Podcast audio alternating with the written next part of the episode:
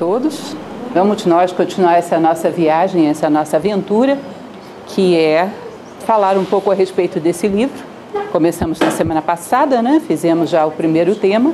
Em Busca da Sabedoria, um livro belíssimo, que é um projeto antigo, como eu explicava para vocês na semana passada, falar sobre todos os capítulos desse livro. Vamos ver se a gente logra chegar até o final e vocês acompanham, vale muito a pena. Hoje nós vamos falar sobre o tema 2, que é verdade ou imagem da verdade, ou seja, o tema é discutir sobre a verdade. Uma das palavras mais utilizadas e menos entendidas. Aliás, eu tenho que rever até os meus conceitos, porque eu costumava dizer que a palavra mais usada e mais esvaziada que a gente tem é o amor. E depois que eu vi Sirihan falando de verdade, eu cheguei à conclusão que é verdade, até que ele me convença de alguma outra coisa. Curiosamente, ele diz que inclusive os dois são quase que sinônimos, o amor e a verdade. Curioso, né? Que ninguém chega ao verdadeiro amor sem primeiro passar pela verdade, limpar todas as ilusões fúteis, superficiais e, digamos assim, intranscendentes, passageiras que temos dentro de nós. Só se chega ao amor através da verdade. Ele vai falar isso nesse capítulo. É muito interessante. Curioso vocês perceberem, essa não é a primeira, não é a segunda, não sei nem se é a terceira vez que leio esse livro. Mas livros desse tipo eles vão sedimentando à medida que você vai crescendo. Isso é típico de linguagem simbólica. Você lê aquele livro numa fase da sua vida. Se você cresceu em 10 anos, digamos, você volta a ler, você tem a impressão de que não é o mesmo livro. Já perceberam isso? Isso tem acontecido muito comigo nessa leitura que tenho feito desse livro para fazer essa palestra para vocês. Ou seja, parece um livro novo, tem muitos detalhes que eu não havia talvez percebido, talvez assimilado, sei lá. Um deles, precioso, é esse. Não se chega ao amor senão através da verdade. É, não a verdade absoluta, mas ele vai mostrar que existe um grau de verdade dentro do agora, da vida que cada um de nós tem. Tá a verdade absoluta só se chega quando se tem a sabedoria absoluta. Mas existe uma verdade que é proporcional ao tanto da vida que você deveria estar vendo nesse momento, se quisesse ver. Porque você vai considerar o universo todo em evolução. O ser mais sábio que você possa imaginar não tem a verdade absoluta. Quem tem a verdade absoluta deve ser um, o absoluto. Mas existem graus da verdade até se chegar a ele, porque senão ninguém progrediria. Como seria a evolução? E nós vamos falar um pouco sobre isso. Isso lembra, inclusive, muito Immanuel Kant. E Kant ele diz: dentro daquilo que eu vejo, eu me comprometo a ser veraz. O que eu não vejo, eu não posso me comprometer, não vi, mas eu tenho um compromisso. Vi, integro. Entende? A partir do momento que caiu dentro do meu campo de consciência, eu me comprometo a levar a sério. Não caiu, eu não posso me comprometer com o que não estou vendo. E isso vai fazendo com que o teu campo de consciência vá se alargando, você se comprometer com a luz que você já tem. Se você tem um pouquinho assim de luz e nem ela, nem essa você não leva a sério, você não vai ter mais. E isso vai te dar o mérito para a evolução. Não há evolução, que evolução é sempre mais luz, quando você não honra aquele pouquinho de luz que tem. E isso é a verdade. Dentro desse círculo, desse diâmetro de luz que já temos, que todo mundo tem em si. Só é absoluta para o absoluto. Só o absoluto para dizer eu tenho a verdade absoluta. Para quem acredita nele, ele tem a verdade absoluta. Bom, então eu falava rapidamente para vocês sobre Nilakanta Sirihan, que é um pensador indiano eu coloquei sempre aqui a data, porque eu não sou muito boa de datas. Ele viveu até 1973, 83 anos, e é um pensador universal. Tem um pensamento muito delicado e muito profundo. Daí o meu interesse em dar uma mastigada nesse livro com vocês, que vale muito a pena. Então vamos lá. Ele começa falando sobre o ocultismo. Ixi, que palavra pesada, né? Ocultismo e esoterismo. Hoje são palavras que, se ele não tivesse falado, confesso a vocês, eu não usaria que são palavras que hoje estão muito estigmatizadas. Ocultismo e esoterismo ficou associado a exotismo, ao exótico. Aliás, eu tinha uma aluna que sempre brincava que esotérico hoje é esquizotérico, e eu acho que realmente é isso. Quando você fala em esotérico, você pensa naquela loja estranha, tocando aquela raga indiana, e uns incensos queimando, não é assim? É uma coisa pouco séria e muito estranha. É essa imagem que se passou no Ocidente para nós, de trazermos coisas orientais mal compreendidas, mal aplicadas, mas na verdade vocês vão ver que o ocultismo, se nós considerarmos aquele círculo de luz que falávamos ainda há pouco, aquele círculo de luz, é tudo que está oculto para nós, que está do lado de fora. Ou seja, é aquela verdade que nos falta captar, que nos falta saber. Quando você fala ocultismo, significa alguém que pretende ampliar as suas margens do conhecido sobre o desconhecido. Pretende empurrar as suas fronteiras para o mais além. Não pretende sair da vida do mesmo tamanho que entrou. Esoterismo significa o interno, em contraposição ao exoterismo, que é a casca. Nós passamos a vida inteira só conhecendo, às vezes, a nossa própria casca.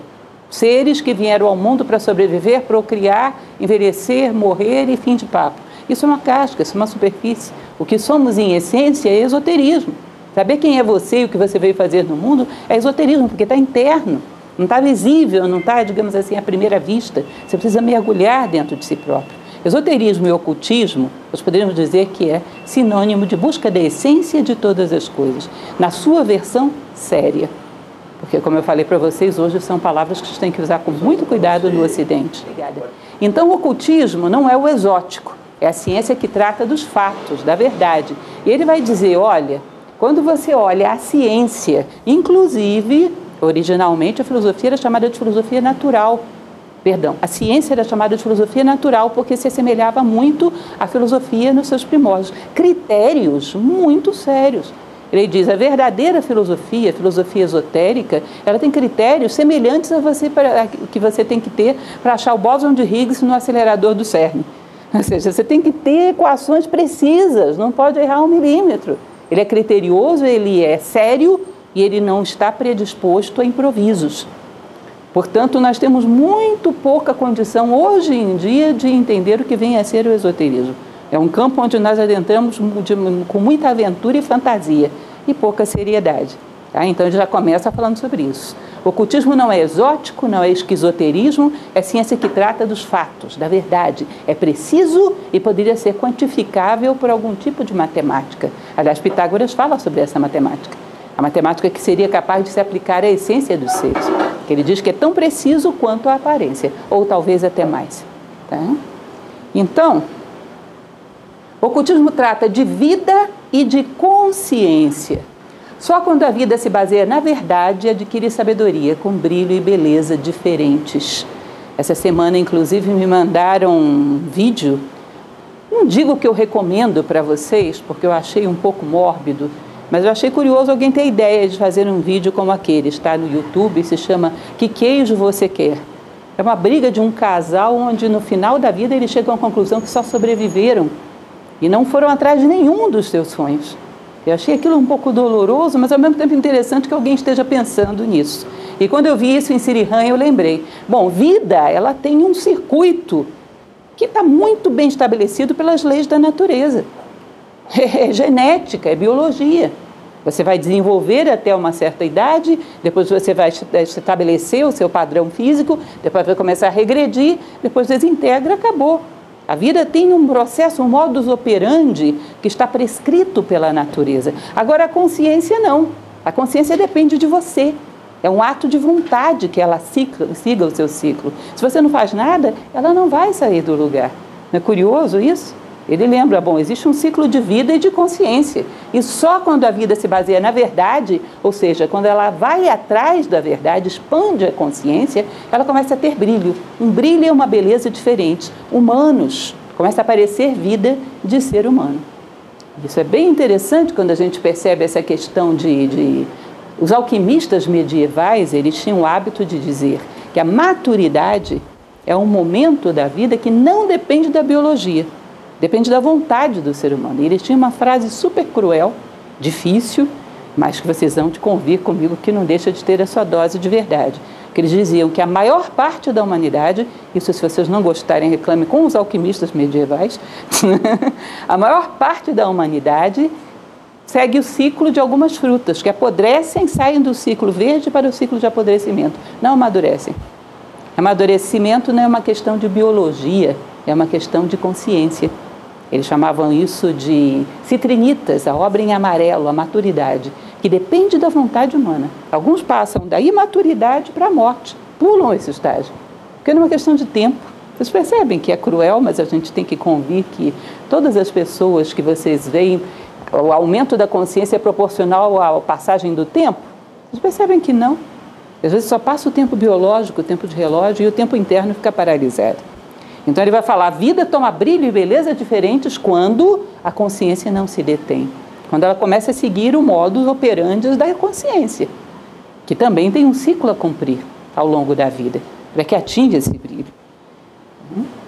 Como falei para vocês, é um livro delicado e tem coisas muito fortes, né? Ele vai falar, bom, a verdade, se nós queremos buscá-la, porque a ampliação da consciência consiste em busca da verdade, isso é muito interessante, é a relação. Ele vai dizer que a gente olha para as coisas e não vê as coisas. Nós vemos o nosso reflexo projetado nas coisas. Praticamente a nossa consciência não toca os objetos à nossa volta, vivemos numa bolha. Vocês percebem isso? Então imaginem que você teve um trauma na infância e levou uma mordida de um cão. Aí está passando um cão ali na rua. Você não vê aquele cão que está passando na rua. Você vê o seu trauma. E automaticamente imagina que ele está rosnando para você, que ele vai te atacar. Ou seja, você deixa de ver as coisas. As coisas se tornam a sua sombra. Em determinado momento ele vai usar um exemplo, inclusive, que eu acho muito interessante, que é o dique do castor. Ele diz que é como se nós fôssemos um castor, que podemos morar num rio, que é a realidade. Mas nós escolhemos pegar um monte de troncos e limitar um cantinho que aquele mundinho que eu criei segundo os meus preconceitos, segundo as minhas projeções, esse mundo é mais meu espelho. Eu praticamente não vejo o mundo. Eu vejo a mim mesmo projetado no mundo. É um espelho opaco, onde eu só vejo o meu reflexo. Tá? Então ele vai dizer que a evolução é busca da verdade. Evolução é ampliação de consciência, é preparar-se para ver a verdade. Ele vai dizer que essa verdade só tem compromisso consigo mesmo que ele admite e acha que inclusive é necessário que você faça concessões à convivência, quando, por exemplo, você vive com alguém num espaço pequeno, num espaço de trabalho, ou sei lá, numa relação conjugal, e você tem um temperamento, essa pessoa tem outro, então eu admito discutir com você sobre esse assunto, embora eu não concorde, para que a gente tenha uma convivência harmoniosa. Eu admito não mexer em certas coisas, porque você é suscetível quando eu mexo aí, então não vou discutir se eu tenho ou não tenho direitos universais de mexer na sua gaveta. Eu não mexo para viabilizar a nossa convivência. Ele disse: para a convivência entre os seres humanos, concessões são até aceitáveis e inclusive necessárias. Agora, não me venha com concessões em relação à verdade por interesse. Nesse campo, não. O que, que significa isso? Eu não vou julgar isso que você fez, sabe por quê? Ou se eu tiver que julgar, se for necessário que eu julgue, eu vou julgar de maneira totalmente distorcida, porque você é minha filha e eu te amo. Então, nesse campo, a minha busca da verdade não atua. Eu tenho um critério particular. Eu não vou julgar você porque você tem interesses que podem me beneficiar. Isso me recordou uma situação que eu era muito garota, eu vi acontecer, estudava na universidade e houve uma batida.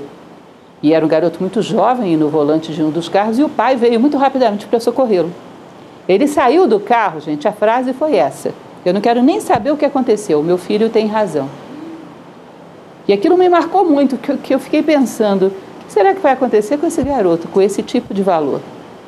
Porque um bom pai diria: Eu não quero nem saber o que aconteceu, eu estou a favor da verdade, da justiça. Não importa que é meu filho ou deixa de ser, eu estou a favor da verdade e da justiça. Vocês percebem que isso seria o que mais beneficiaria o filho?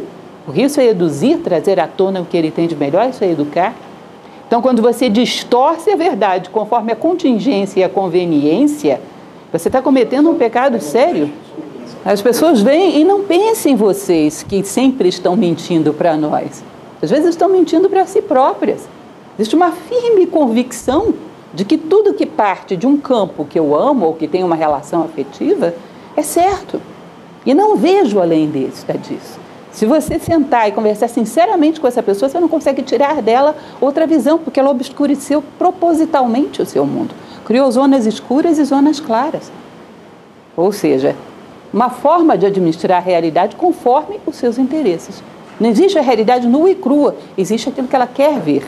Lembrem da frase que eu falava na semana passada: há quem passe por uma floresta e só veja lenha para sua fogueira. Então seleciona o que vou ver. Ele vai dizer concessões para convivência ou qualquer outro tipo de concessão. Na busca da verdade, esquece. Não vai dar. Porque simplesmente você não vai ver nada. Não pode haver critério maior do que a verdade para quem busca a verdade. Bom, eu vejo que é assim, que você não tem direito de realmente não querer que eu mexa nessa gaveta, mas vou conceder não mexer para viver bem com você. Tá bom. Agora, eu julgar que você tem direito sobre coisas que você não tem, por quê? Porque no teu caso eu não raciocino bem? Bom, isso não é correto. Em que casos você vai raciocinar bem? Nenhum, provavelmente. Seu universo já está todo segmentado E a verdade não admite segmentação de universo. Hum? Palavra extraordinária a verdade. Só padrões rigorosos aplicados à vida dão acesso ao seu entendimento. Se eu pudesse resumir esse livro, gente, eu resumiria numa palavra. Eu adoro resumo, para quem me conhece sabe disso. Eu acho síntese, resumo, uma coisa sensacional para você não esquecer o que é mais importante, o que é a essência de todas as coisas. Eu acho que num determinado momento você vai virar para trás no final da sua vida e vai ter que fazer um resumo. Qual foi a síntese dessa história? Qual foi a moral da história? O que eu aprendi com tudo isso? O que eu acrescentei? Então, saber pegar a essência das coisas para mim é muito importante. É uma técnica, mas uma técnica muito útil. A essência desse livro é disciplina. Olhe para a sua vida e veja o que você está fazendo todos os dias. E se não é aquilo que você gostaria de fazer, não faça de conta que não viu. Anote, cobre de si mesmo. Uma disciplina diária. Porque quem tem uma disciplina diária uma meta, um dia vai chegar lá. Eu sei onde eu quero chegar e todo dia olho para ver se eu estou indo mesmo, não vai ter jeito. Uma hora eu não vou poder mais me esconder de mim mesmo, vou acabar indo. Percebe? Se você tem essas duas coisas, você vai acabar chegando onde você quer chegar. Então ele fala de uma disciplina incansável se você quer chegar à verdade. Esse tanto de verdade que nos corresponde, que todos nós temos direito, e através da qual chegaremos a sentimentos verdadeiros, a relações verdadeiras, a uma vida verdadeira. Porque tudo transita através da verdade. Eu dizia para vocês até o amor verdadeiro. É uma das coisas que a gente, para mim, é uma das perguntas mais dolorosas que a gente pode se fazer. Qual o ser humano que eu amo, que eu posso olhar nos olhos dele e dizer: Eu garanto, eu estarei com você sempre. Aconteça o que acontecer, faça você o que fizer. Eu posso não aprovar o que você faz, mas o meu amor vai ser por você não está condicionado por isso. Eu me garanto. Você percebe que isso exigiria um nível de maturidade, de autoconhecimento, de autodomínio que em geral não temos? Sabe lá que circunstâncias essa pessoa pode gerar que arrebente essa relação? Sabe lá o que ela pode vir a fazer? Você se garante? Você não se conhece tanto assim para se garantir. É como um carro, você não pode garantir que qualquer situação da estrada você vai controlar e evitar um acidente se você não é um excelente motorista. Você não conhece bem a estrutura desse carro e de como comandá-lo. Se não dirige bem, meu caro, dependendo das condições da estrada, você não se garante. Conhecer bem um carro é a verdade desse carro, é uma parcela da verdade. Ah, então é uma coisa interessante, isso sempre me lembra um exemplo que eu dou muito constantemente, mas vocês vão me perdoar, vou ter que dar de novo, que é uma anedota que se conta de Immanuel Kant. Se diz que na universidade ele era um professor prodigioso, todo mundo adorava as aulas dele, e ele fazia parte de um período onde a razão estava muito em alta. E um aluno virou para ele e falou: professor, nós somos tão racionais hoje, né? Que bom que nós superamos aquela Idade Média supersticiosa, aquela antiguidade. Hoje nós somos tão racionais. Acho que ele vira para esse aluno e diz: quem é racional? Me mostre uma pessoa que seja racional. Você sabe o que é ser racional? Imagine que você teve um desentendimento com um vizinho. Transforma você no fator A, o vizinho no fator B. E desenvolve uma equação matemática pura e limpa em cima dessa situação. Plá, plá, plá, plá, plá, plá, plá, chegou à conclusão que eu estava errado. E em cima dessa conclusão lógica, matemática, sem inclinações, você toma uma decisão, vai lá e pede desculpa para o vizinho. Quem faz isso? O que é que normalmente você faz? Chega para a tua razão e diz: dá um jeito de provar que quem está certo sou eu. Não é isso que faz? Você faz da sua razão uma sofista. Dá um jeito, desenvolve aí uma equação que no final o certo seja eu. Você vicia o seu raciocínio por inclinações. Como? Sim, com certeza. É outro. vicia já de, de, de início. Ou seja, você faz a pergunta já com resposta pré-determinada. Vocês conhecem esse tipo de. É muito comum. Às vezes, uma pessoa que escreve sobre uma religião sendo seguidor de outra. uma pessoa que escreve sobre uma tendência política sendo seguidora de outra. Ela já não começa a escrever com a intenção de provar que o outro está errado. Ou seja, é um sofisma, desde a primeira página, não existe busca de verdade aí. Tá? E isso vem das nossas projeções sobre as coisas posições prévias que para nós são mais importantes do que a verdade. Ou seja, se eu acho que a minha posição política é a verdadeira, eu acho que eu já tenho a verdade. Se eu acho que eu já tenho a verdade, eu não vou buscar. Eu simplesmente desenvolvo uma lábia para convencer você da minha verdade. Isso já dizia Sócrates e Platão ecoa esse ensinamento do mestre, que o maior impedimento para buscar a verdade é achar que já se, já se a tem. Sócrates costumava dizer que se alguém diz eu tenho a verdade, tem duas possibilidades. Ou ele tem mesmo e é um sábio completo, ou não sabe nem o que é verdade, é um ignorante completo. E nenhum dos dois casos serve para filósofo. Um porque já passou muito e o outro porque nem entrou. filósofo é um cidadão que sabe, não tenho a verdade absoluta. Mas vou buscar com honestidade a verdade dentro daquilo que me, me cabe ver. Né? Então é uma palavra extraordinária. E a presença dela na nossa vida também tem efeitos extraordinários.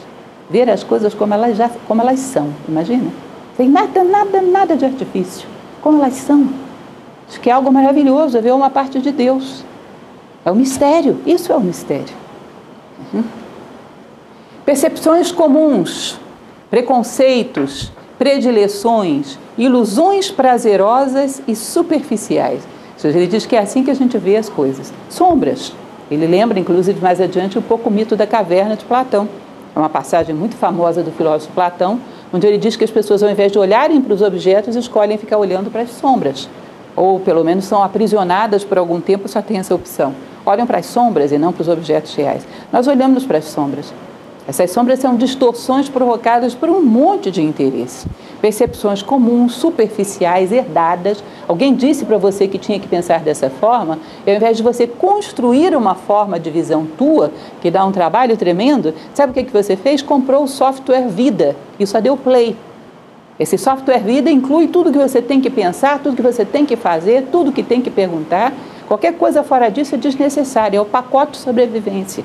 Então tem muito de comodismo nisso. Além de comodismo, tem às vezes interesses pessoais que vão te levar a algum tipo de prazer.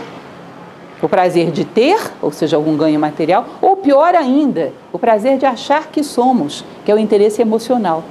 Ou seja, se eu vejo as coisas dessa forma, eu pareço mais importante do que sou, eu pareço superior às pessoas quando não sou, ou seja, o prazer emocional, o prazer astral do destaque. Essas coisas distorcem a realidade à nossa volta. Vocês vão ver que ele vai falar de algo que é muito importante, que é a separatividade.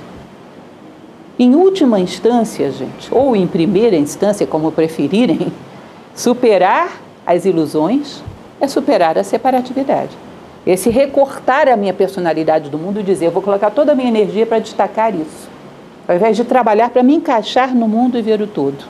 Eu vou colocar toda a minha energia para fazer com que esse montinho de matéria orgânica, com uma psique e uma mente dentro, se torne o mais importante do universo. E aí, quando eu consegui alguma coisa, puf, morro e toda essa energia foi perdida. Ele diz: o avanço se dá em direção à unidade. Vocês vão ver que todo tipo de distorção da realidade se dá por separatividade, por egoísmo. Eu insisto em querer que a minha personalidade leve vantagem em tudo.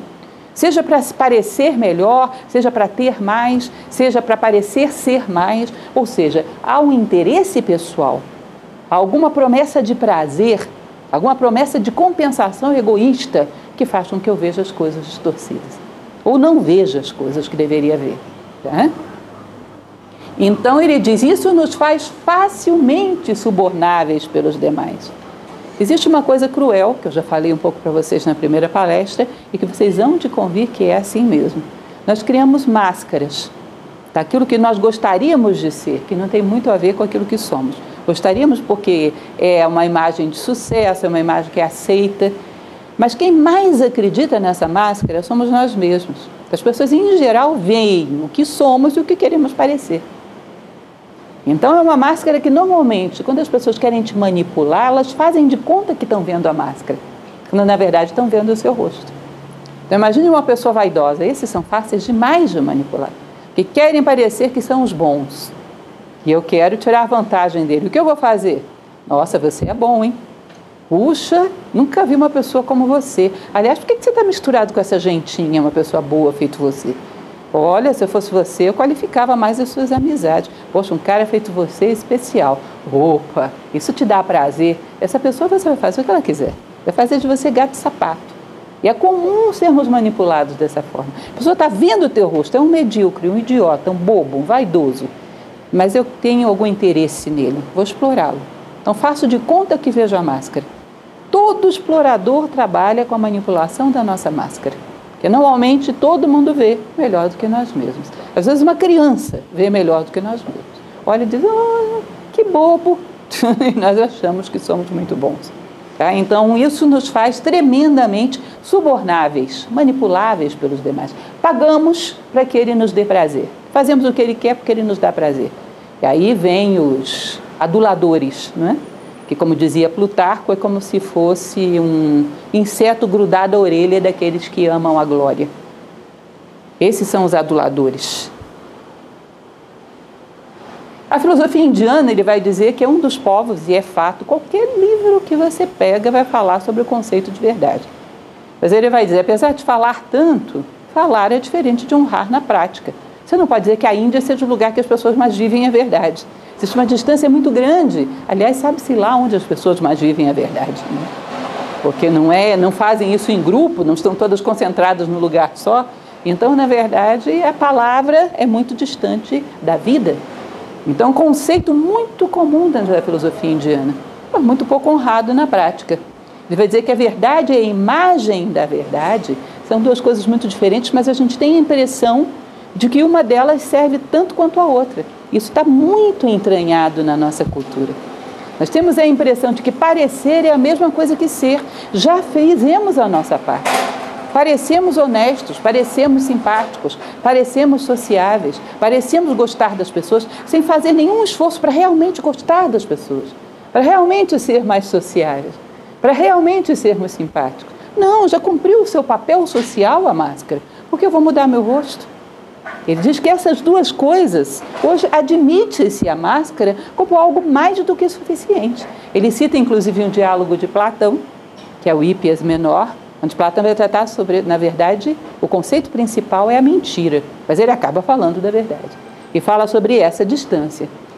E eu, inclusive, tava, trouxe para vocês, inclusive esqueci de trazer, hoje trarei na semana que vem para os que estiverem aqui, mas nós temos um filósofo brasileiro que é muito pouco conhecido como filósofo, mais como escritor, que é Machado de Assis. Ele tem um conto, Machado de Assis, se vocês não conhecem, leiam, porque isso está em domínio público. Se chama O Segredo do Bonzo. É uma comédia, é engraçadíssimo. Eu xeroquei isso para trazer para vocês esqueci em casa. O Segredo do Bonzo é Machado de Assis contando uma história, uma alegoria de um determinado sacerdote que tinha uma doutrina, o pomada, que tinha a doutrina dos pomadistas que dizia que você saber e parecer saber são a mesma coisa e uma dá muito mais trabalho do que a outra. Então basta você parecer saber. Prático, você tem o mesmo resultado com menos esforço. Ele desenvolve toda uma história em volta disso, que é a tal da doutrina do bonzo pomada. É engraçadíssimo, muito divertido, vale a pena ler. Machado de Assis tem filosofia pura naqueles contos dele. Aliás, também nos romances, né? Muito interessante. E é isso que ele fala. Temos a impressão de que a verdade, a imagem, na verdade, são uma coisa só. Por que eu vou ter tanto trabalho se projetar uma imagem é muito mais fácil? Você já cumpriu o papel social. Hum? Ele diz que sem prática, metafísica é diversão. Isso é uma coisa que é interessante vocês perceberem. Sirihan é muito duro e muito claro às vezes. Ele vai dizer: olha, é possível criar intelectualismo vazio, superficial, em qualquer assunto. Nós achamos que determinados assuntos não são suscetíveis disso.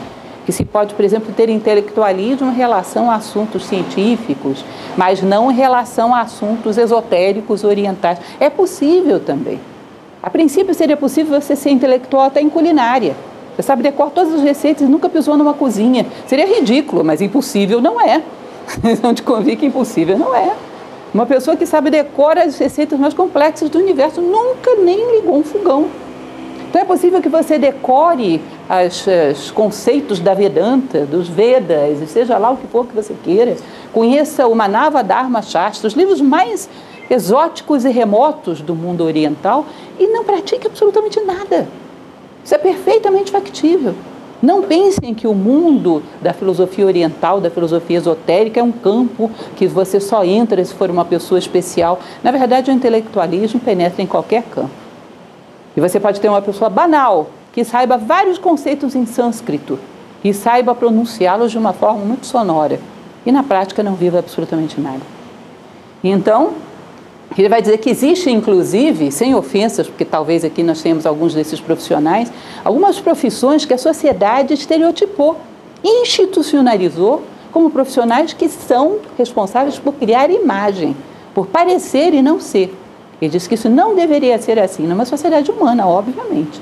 Mas isso foi estereotipado dentro da sociedade. Por exemplo, um diplomata. O cidadão é diplomata, ele tem que parecer que gosta de todo mundo. Ele não, tão necessari não tem necessariamente que gostar. Eu tenho que gostar dos diplomatas estrangeiros? Não, eu tenho que parecer que adoro. Tem que parecer que eu quero o bem deles, mas no fundo quero passar o interesse do meu país, que nem sempre precisa ser um interesse tão honesto assim. Preciso defender esse interesse. Isso é tido como um protocolo perfeitamente normal. Como se isso não ferisse a condição humana e alguma profissão pudesse exigir, exigir isso de um ser humano. Percebem? Nenhuma profissão humana poderia exigir isso de um ser humano. Tem que haver uma forma de que todas as profissões que são necessárias possam ser exercidas sem que você tenha que deixar a sua condição humana pendurada na porta.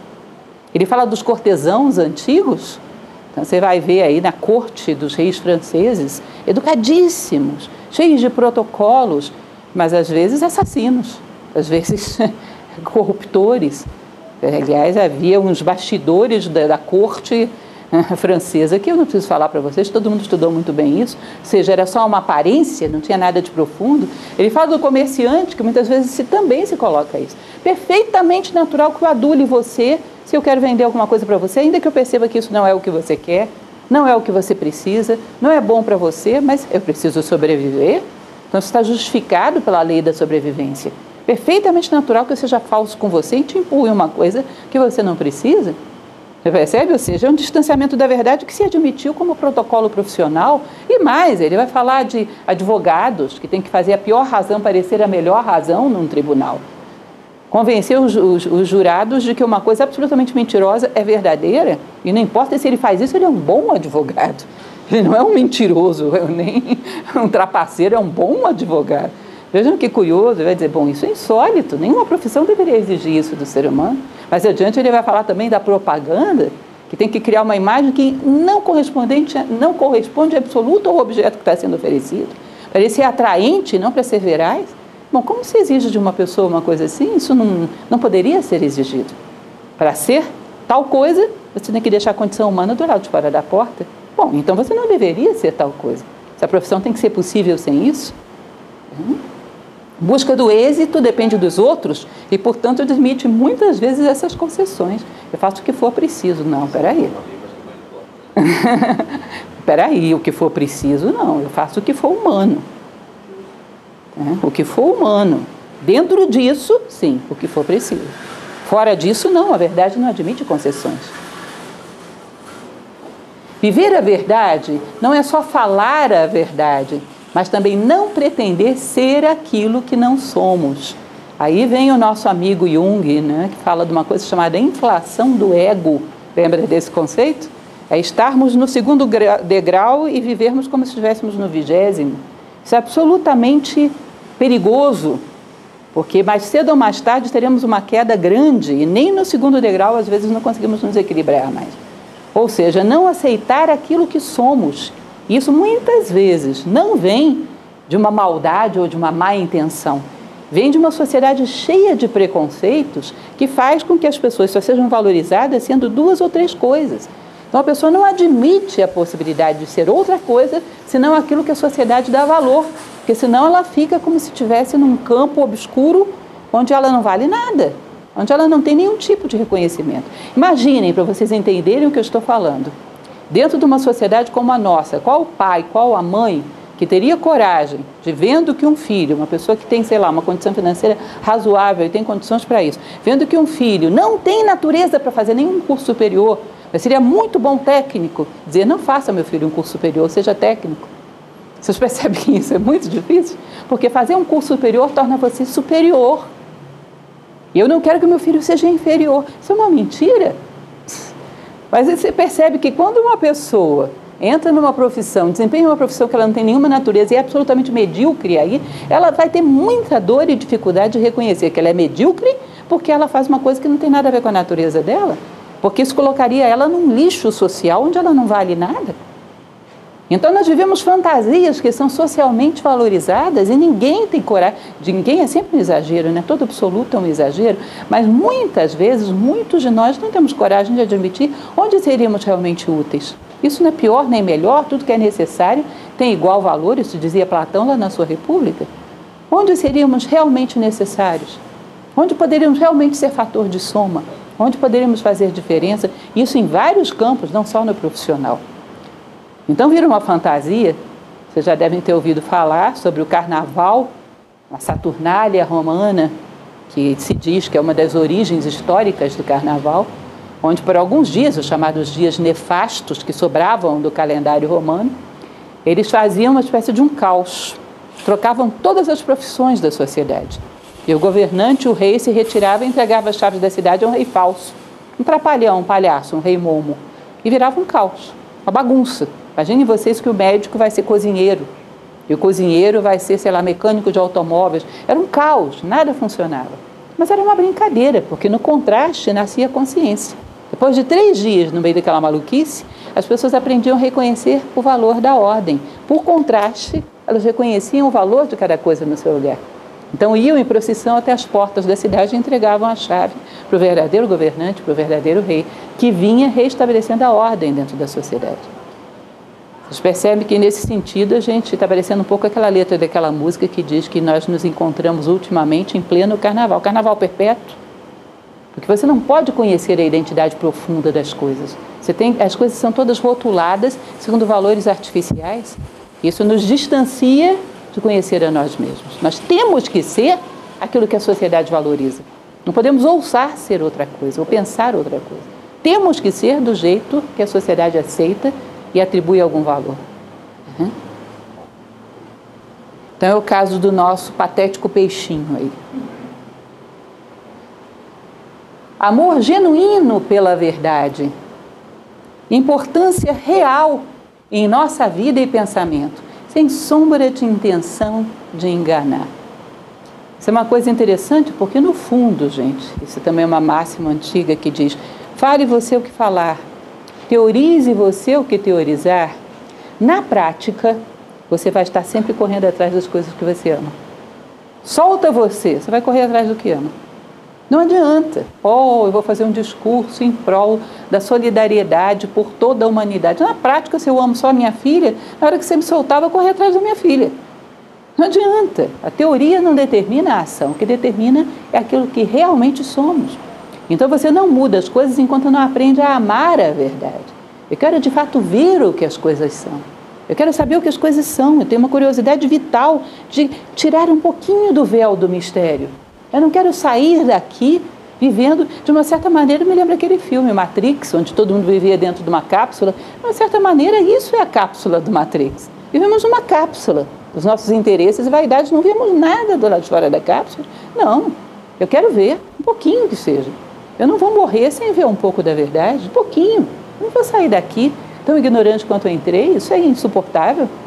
Vocês lembram que naquele filme Matrix, o primeiro, que é muito bem feito, houve um, um cidadão que preferiu voltar para dentro da máquina, porque lá, embora sabendo que era tudo mentira, ele tinha mais prazer, a vida era mais prazerosa. Ou seja, o prazer vale mais do que a verdade. O caso daquele cidadão é muito comum no mundo atual. Eu quero a cápsula, a cápsula é mais prazerosa, não importa que ela não seja verdadeira. Para que verdade se as coisas que me dão prazer estão na ilusão, ainda que mentiras? Então nós trocamos a verdade pelo prazer e não aprendemos a ter prazer na verdade. Quero ver o que as coisas são. Preciso. Preciso saber qual é realmente o sentido disso. Rasgar um pouquinho do véu das ilusões e ver o que há por trás. Entender um pouquinho que seja das regras do jogo. Amo isso, amo o mistério. Helena Blavatsky dizia: ama o mistério e faze-te seu filho.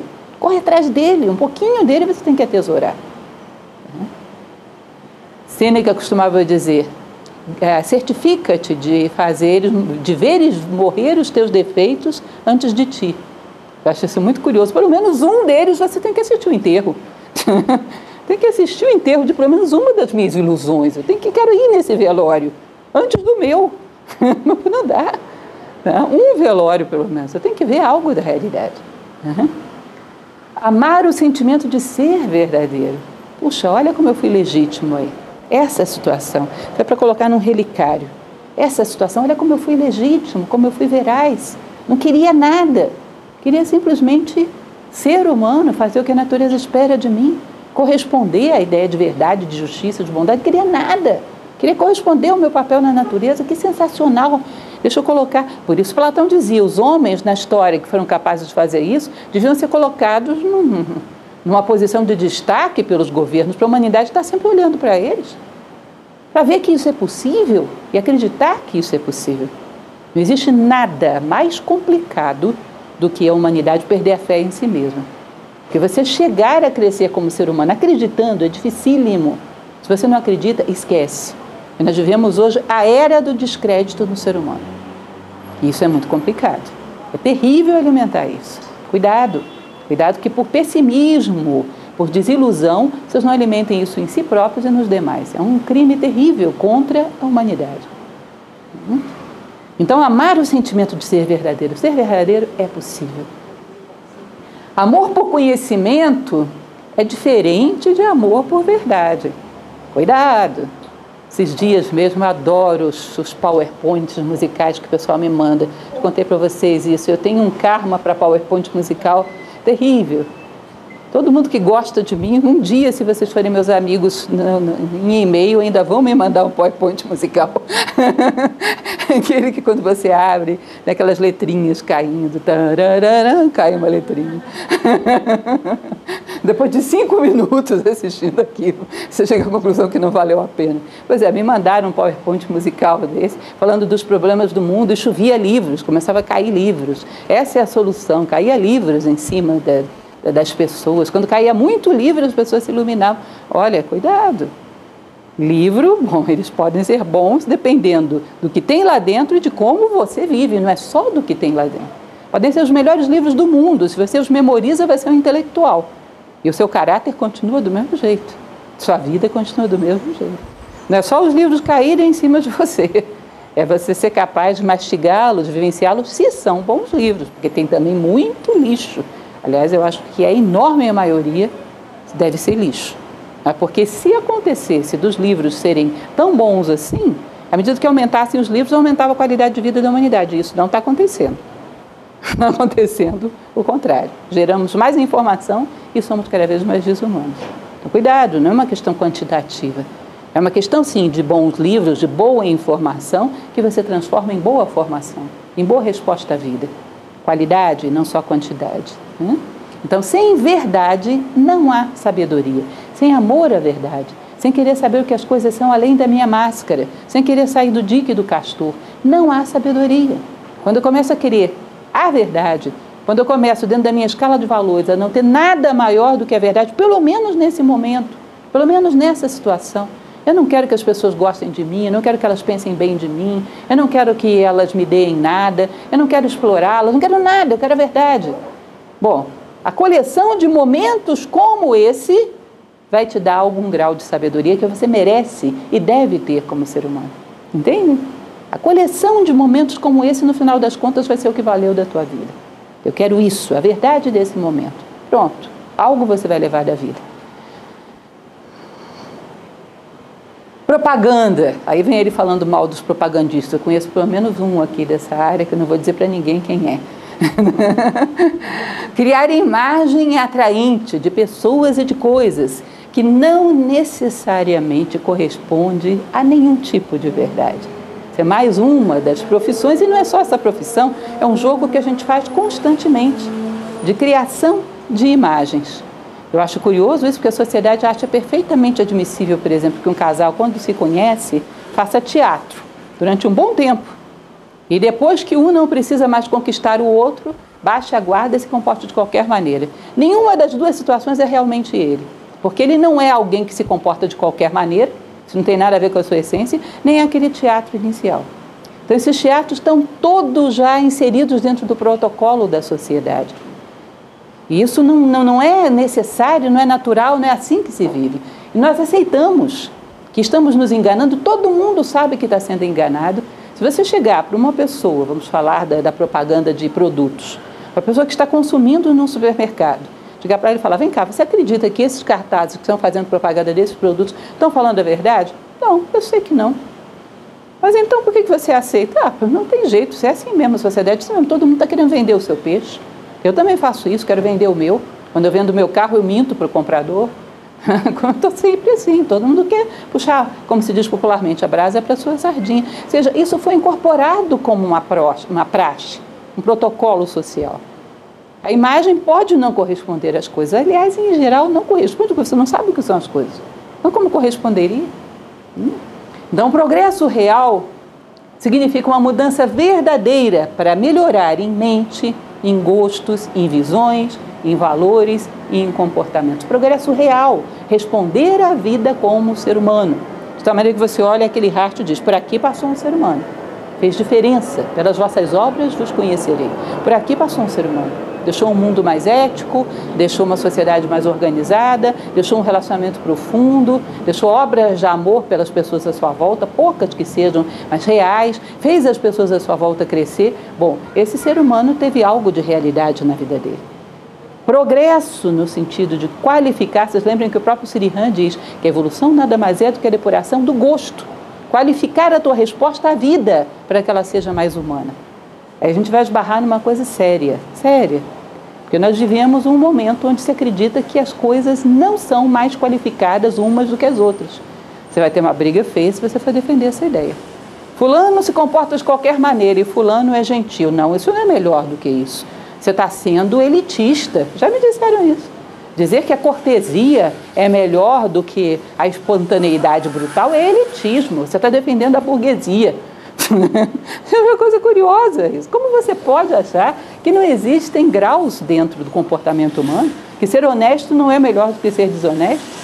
Que ser cortês não é melhor do que ser descortês? Imagina você, como você vai convencer uma pessoa a ser melhor se ela nem acredita que existe melhor? Qualquer coisa é aceitável dentro dos padrões sociais caóticos que a gente vive. Vocês percebem isso? Constantemente eu tenho esbarrado nisso. Às vezes colocamos palestras nossas, por exemplo, em internet e vem essas respostas. O quê?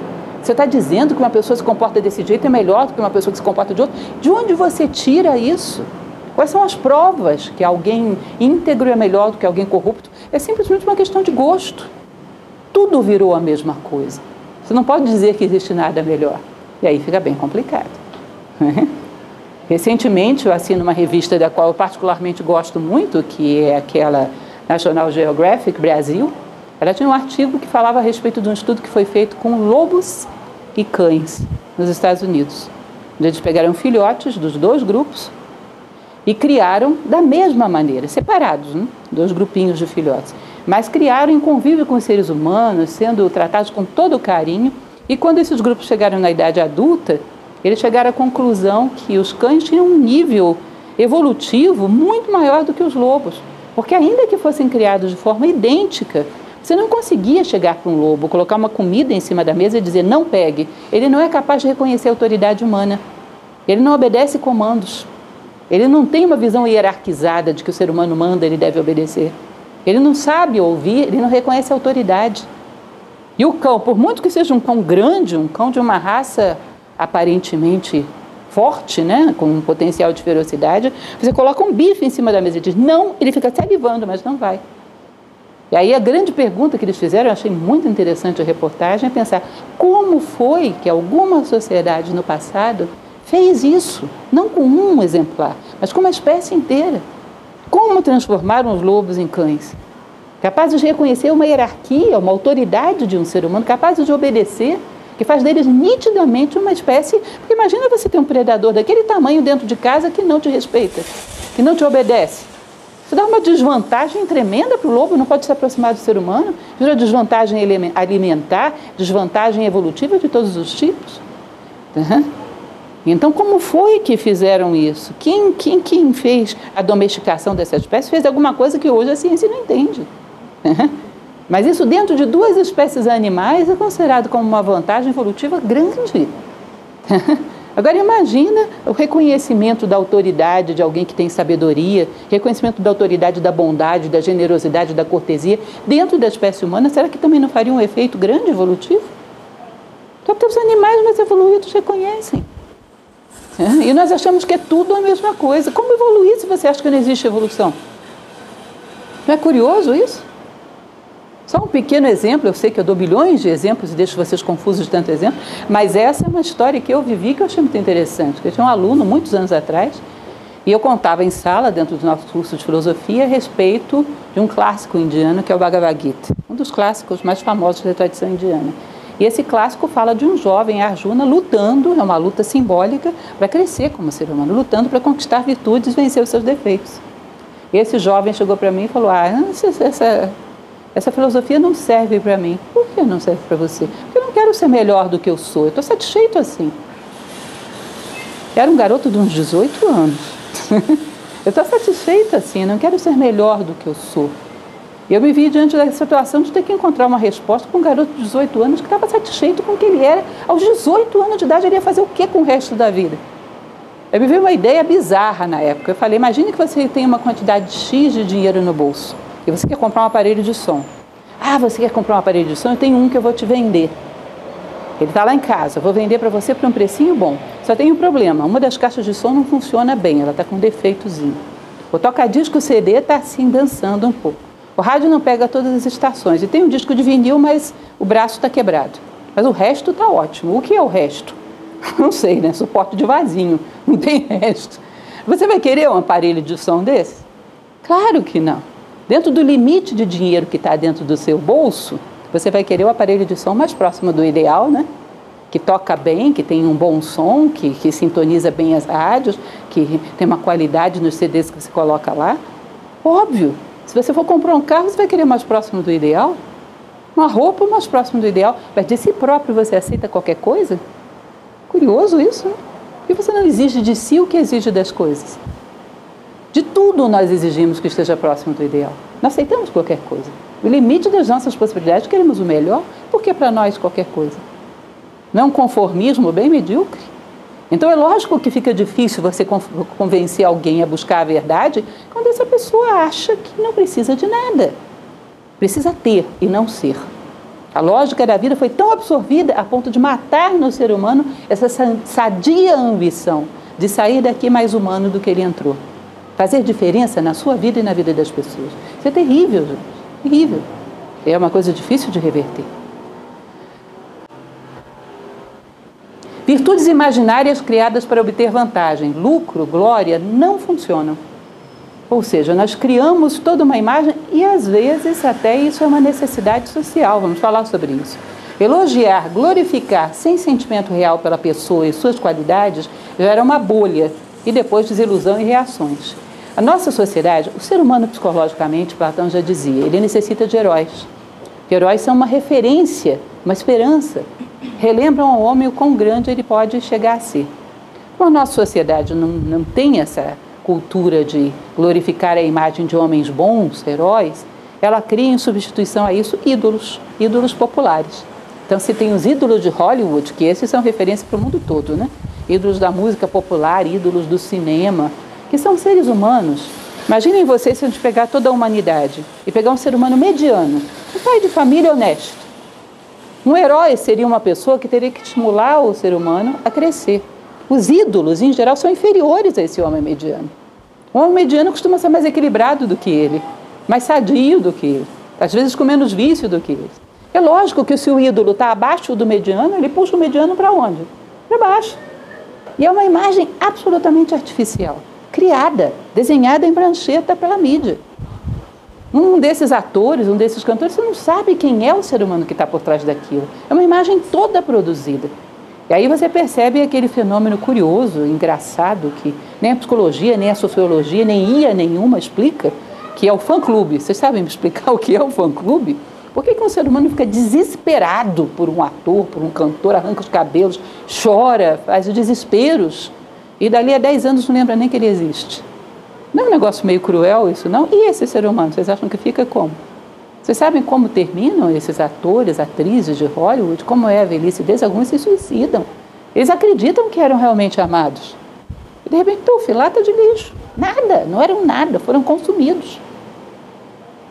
Lembro que eu contava para vocês que, uma ocasião, eu fui ler, não me perguntem porquê da história, que a história é comprida e não tem muita graça, mas o fato é que eu fui ler o Diário de Marilyn Monroe. Caiu na minha mão numa livraria e estava eu lá folheando o diário da Marilyn Monroe. E aí, lá pelas tantas, não, não façam essa cara de riso, eu tive alguma razão para isso, não me lembro qual foi. Mas o fato é que lá pelas tantas ela dizia o seguinte: As pessoas pensam que me amam, mas elas não podem me amar, porque elas não me conhecem. Na verdade, nem eu me conheço. Eu vou morrer sem saber quem eu era. Eu achei aquilo tão curioso, me doeu tanto. Sabe por quê? Porque eu senti os meus próprios preconceitos. Nós somos voluntários, trabalhamos muito com divulgação do trabalho voluntário de filosofia que nós fazemos. Agora, eu fiquei imaginando, se eu estivesse na rua distribuindo um folheto de filosofia, será que eu entregaria um folheto para Marilyn Monroe? Acho que eu pensaria que ela é muito fútil para fazer filosofia. E tinha isso dentro dela. Você percebe que é um preconceito? É um preconceito. Você entregaria um folheto para Marilyn Monroe? Você percebe que tem nível de preconceito em todos nós, que é bom que de vez em quando doe e a gente perceba. Bom, ali tinha um ser humano procurando respostas. Mais uma pancada na minha futilidade, na minha própria futilidade, de julgar as pessoas assim. Percebem? Mas eh, voltando ao nosso assunto original, isso deve ser muito cruel, porque é uma bolha criada. E as pessoas que estão ali dentro acreditam nela, acham que realmente alguém as ama. E de repente, de uma hora para outra, viram absolutamente nada. Uhum. Essa imagem criada, fama, ao invés de admiração verdadeira. Um mundo melhor seria um mundo onde existiria um amor real, um amor fantasioso. Obviamente, todos nós sabemos que uma gota de amor real justifica uma vida. Uma gota. E você passa a chegar para uma pessoa e dizer: Conta comigo. Não importa, eu vou ser justo com você, vou ser duro com você se precisar, vou ser brando se precisar, mas deixar de amar você não vou. Eu me garanto. Imagina o porte que um ser humano tem que ter para poder te dizer isso e honrar. Isso depende de uma, da pessoa construir a si próprio como ser humano para sustentar uma palavra dessa. E alguém que honra uma coisa dessa muda um pouco o mundo. Porque o amor é algo que muda muito, o amor humano muda muito a forma de conviver entre os seres humanos. É algo muito nobre, muito requintado. Então, obviamente, um mundo melhor exige um amor real. E o que pode ajudar os demais é o espírito de amor real entre nós, que nasce a partir do momento que começamos a pisar no mundo real. Bem-vindo ao mundo real. Agora crie amor, agora crie relacionamento, agora crie conhecimento com os pés no chão e não dentro dessa bolha que todos nós estamos flutuando. É interessante porque às vezes a gente olha uma determinada relação da nossa vida e percebe isso nunca foi real, foi uma fantasia ficamos desanimados com isso. Isso é um bom momento. O momento da constatação é um bom momento. Ah, ficou terra arrasada. Terra arrasada é fértil para você começar a construir nela. Mas pelo menos você constatou, já não está mais na bolha. Bem-vindo ao mundo real. É deserto, é deserto. Agora dá para você começar a construir. Em algum momento temos que passar por essa obra, essa obra em negro que falavam os alquimistas medievais. O deserto. E começar a obra em branco, construir coisas verdadeiras, humanas, verdadeiras. palavra Deus. E aí ele pegou pesado, né? A palavra Deus e o Deus. Esse grau de Deus verdadeiro que podemos chegar a perceber. São duas coisas tão diferentes e, em geral, a gente usa aquele ditado popular. Aliás, esse é um dos ditados populares mais cínicos que existem, eu acho. Que é aquela história do não sei, nem quero saber e tenho raiva de quem sabe. Não me interessa. A visão de Deus que eu tenho satisfaz as minhas necessidades. Para que, que eu vou me meter nessa complicação de saber o que é realmente Deus? Vai que ele não está a meu favor. Vai que ele não protege os meus interesses.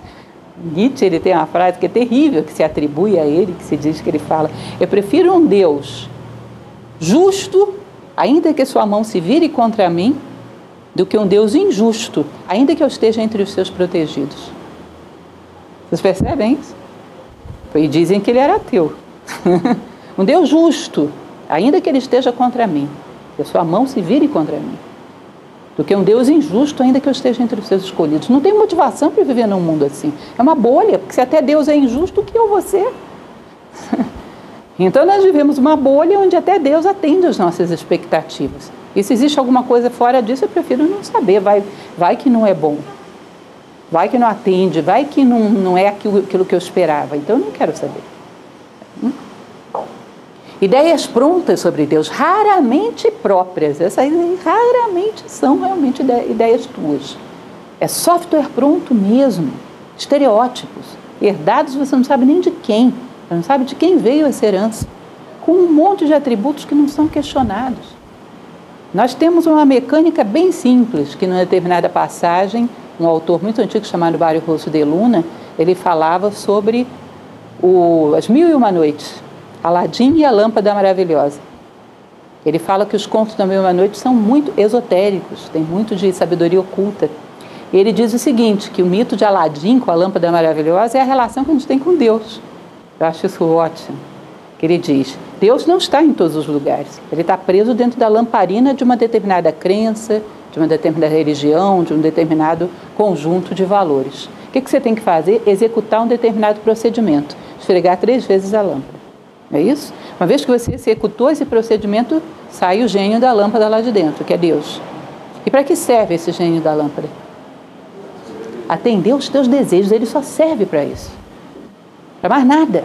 Ele não está em todos os lugares, não é panteus, o universo não é sacralizado. Tá? Ele está só ali, dentro daquele dogma que você acredita. Você executa um certo procedimento estabelecido, que te, te dizem o que você tem que fazer, ele aparece para atender os teus desejos. A grande sacada que faz de Aladim um ser especial. Ele abre mão dos seus desejos e liberta o gênio da lâmpada. Se ele liberta o gênio da lâmpada, ele vai estar onde? Em todos os lugares, panteus. Entende? Ele abre mão dos seus desejos, do seu egoísmo e liberta o gênio da lâmpada. É muito o que ele está falando aqui. E ele diz: bom, houve época, e não deixa de haver de uma certa maneira até os nossos dias, que havia perseguição e destruição de qualquer um que tentasse ter ideias próprias sobre esse assunto. Esse é um dos assuntos mais polêmicos da história. E ainda hoje, ousar falar como você vê a Deus uma conversa que tem boas chances de terminar em briga. Que é como se fosse um assunto que ninguém tem que questionar, ele está estabelecido. Você tem que aceitar determinadas regras desse, desse ou desse grupo ideológico e acabou. Eu amo a Deus. Amar a Deus em geral, amar qualquer ser, é amar os seus atributos. Não é assim? Se eu digo para você, eu gosto de Fulano, o que, é que você presume? Eu gosto da maneira como Fulano vive, da maneira como Fulano fala, da maneira como Fulano é. E se eu gosto, eu tento ser assim também. Agora, eu gosto de Deus, eu amo a Deus e não tento ser justo, não tento ser fraterno, não tento ser bom. É amar um ser e não amar nenhum dos seus atributos? Que amor estranho. O que você ama em Deus? Então, tem muitos elementos aí que ele vai falando para mostrar que nós estamos distantes da realidade também quando se trata desse conceito, que é um dos conceitos mais fundamentais na nossa vida. E teríamos ter aí uma relação com algo de real de Deus. Porque esse é o néctar da vida, porque nesse algo de real de Deus está a verdade.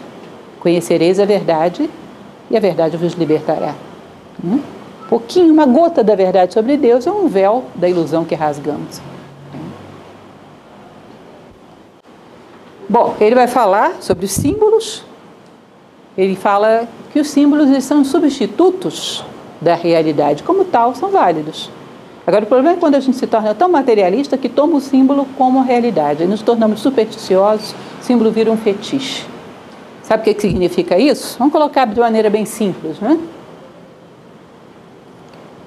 Existe a harmonia. A harmonia é um valor espiritual.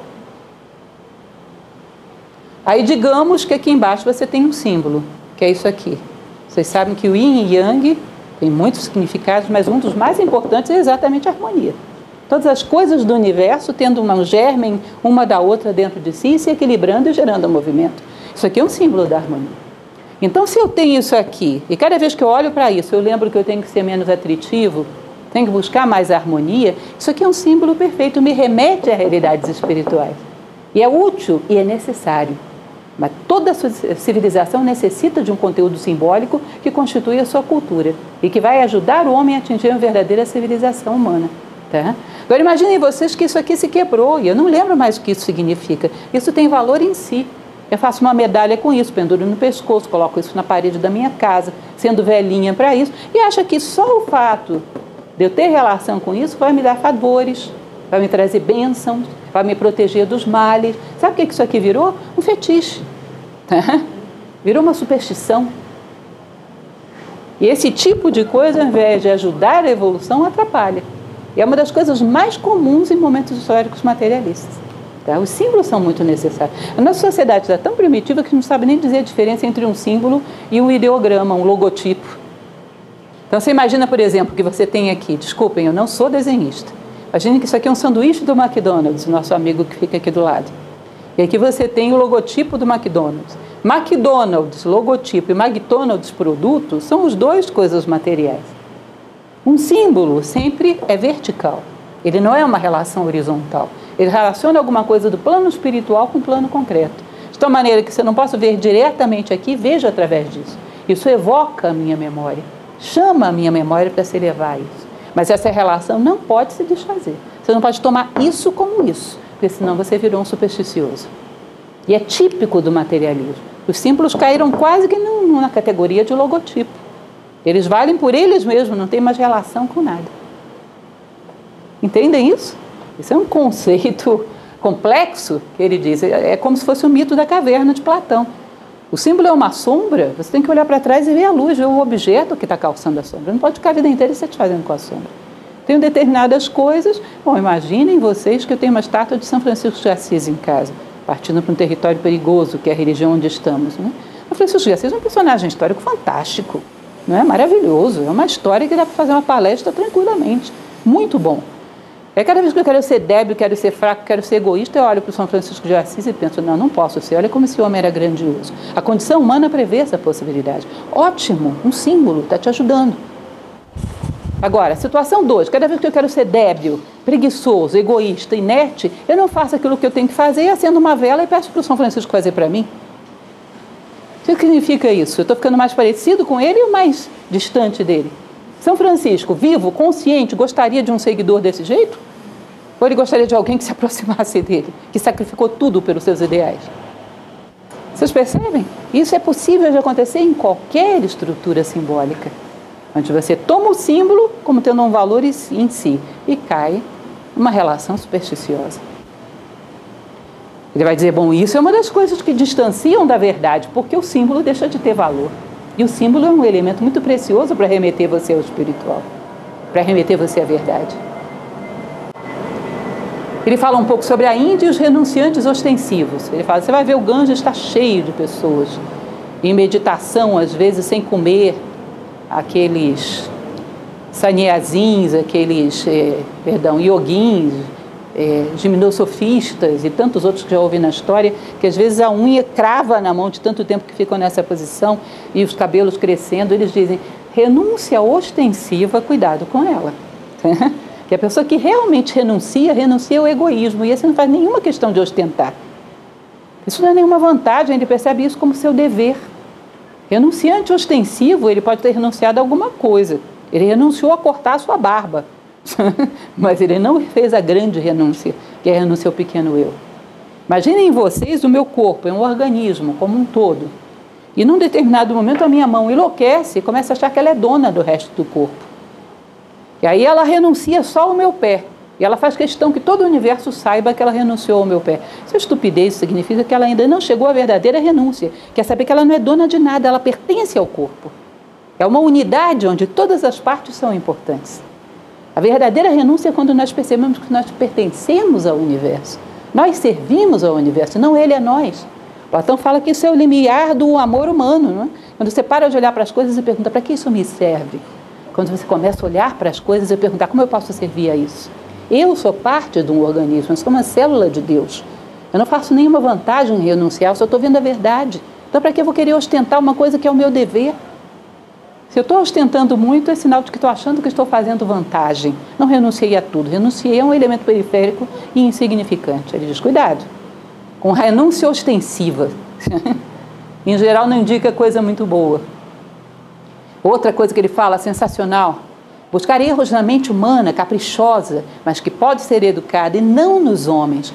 Evitar personalizar e criticar. Avaliar alguém como um quadro, não buscar descobrir falhas nem culpados. Então você diz, por exemplo, eu não gosto do materialismo. Não, eu não gosto dos materialistas. Os materialistas são seres humanos, como você, como nós, como todo mundo, que momentaneamente estão iludidos por uma ideia. Nós estamos iludidos por outras nesse momento. Talvez não a mesma, mas com certeza estamos iludidos por ideias. Uhum. Eu não gosto de, sei lá, taoísmo tal. Tem muitos ismos no mundo, né? Esquerdismo, direitismos e tantos ismos por aí. Tá certo, você pode não achar que tal coisa é muito vantajosa para a humanidade, mas não digo eu não gosto dos istas, que aí você está identificando uma ideia a um ser humano e essas duas coisas não são a mesma coisa.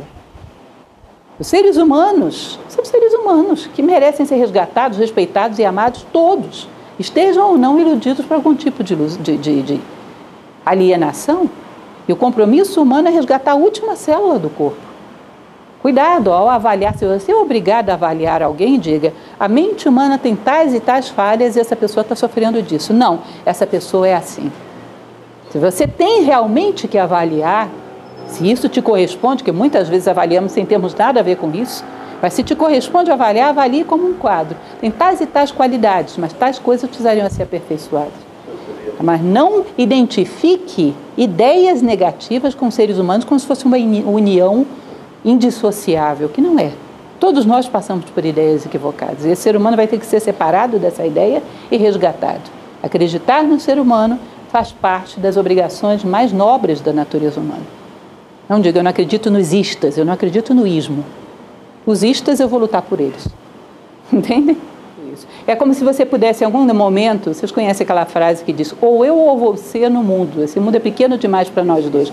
Não tem como, vai ter que ficar todo mundo aqui mesmo. Não tem onde você, um lixão onde você joga as coisas fora, vai ficar tudo aqui. Tudo faz parte da unidade. Isso vai ter que arrumar uma forma de integrar tudo. E dar chance a todas as coisas de encontrarem seu caminho e ajudá-las. Esse é o nosso papel. Uhum. Pensar que amamos o outro é diferente de amar o outro. É prazeroso. Vocês já viram gente apaixonada, fica com aquela cara de quem está se divertindo? É prazeroso achar que se gosta de alguém. Então, muitas vezes alimentamos o sentimento, a ideia de que gostamos de alguém, como quem gosta de uma barra de chocolate, por um prazer gustativo, por uma diversão, um entretenimento na vida. Como dizia Carlos Drummond de Andrade naquela poesia dele, vocês lembram? Eu gosto de sofrer, que tanto me diverte. Ou seja, eu me apaixono, sofro, isso é divertido, gera uma certa quebra da monotonia emocional mas isso não é uma relação profunda e verdadeira. Não é isso que eu vim fazer aqui. Então, achar que amamos não é amar de fato. Pensamos que amamos a humanidade sem amar os seres humanos.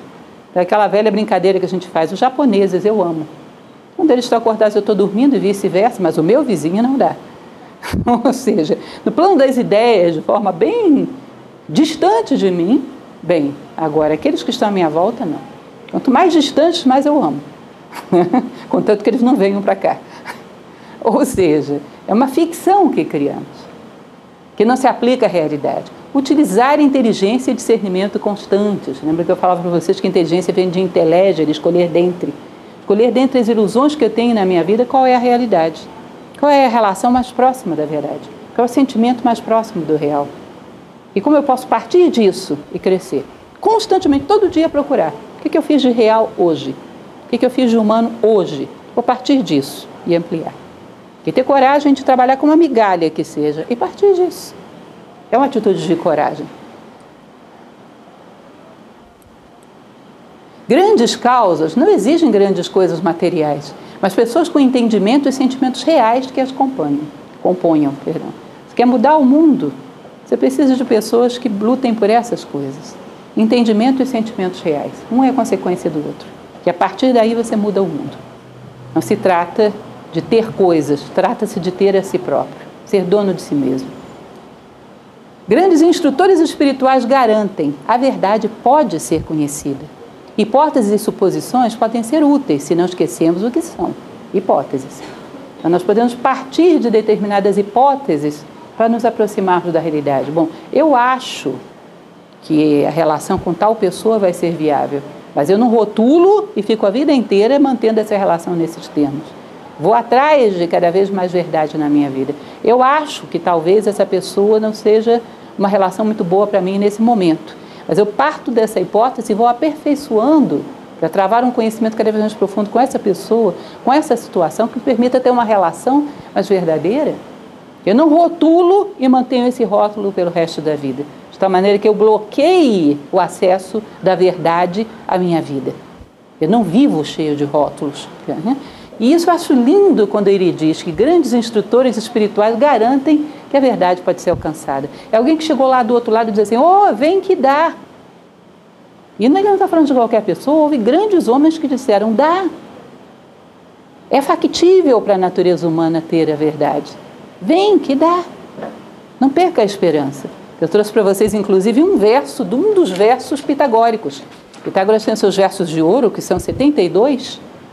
E o 47, eu acho lindo demais, ele diz o seguinte: ele coloca uma série de procedimentos morais e diz: você vai alcançar a realização se você fizer todos esses procedimentos morais. E aí, de repente, ele diz: eu o juro por aquele que transmitiu a nossa alma o quaternário sagrado. Então, ele diz: se você fizer, vai dar e eu juro. Você sabe o que é o juramento de um homem do nível do Pitágoras? é algo juramentado. Vive dessa forma que eu te garanto, vai dar. Vem que dá, eu juro. Em nome daquele que proporcionou às nossas almas o quaternário sagrado, eu juro. Se você fizer isso, vai funcionar. Eu acho isso muito forte, gente, muito bonito. Grandes homens dizendo: Eu vim, então dá para você vir. Isso é uma garantia que dá muita esperança. Sociedade que busca o mistério deve haver critério para o progresso até a verdade de todas as coisas, sem se contentar com as aparências. O caminho da verdade é igual ao caminho do amor. Seja uma sociedade que busca o progresso humano, busca a verdade, e através da verdade se atinge o amor.